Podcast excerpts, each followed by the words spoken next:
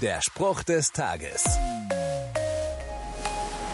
Hast du schon einmal von Gesichtsblindheit gehört? Ja, das gibt's tatsächlich. Betroffene können sich Gesichter nur schlecht oder gar nicht merken. Manchmal noch nicht einmal das eigene. Ein solches Phänomen wird auch in der Bibel beschrieben. Wer die Botschaft Gottes nur hört, aber nicht danach handelt, ist wie ein Mensch, der in einen Spiegel blickt.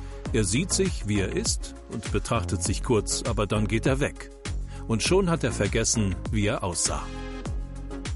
Die gute Nachricht?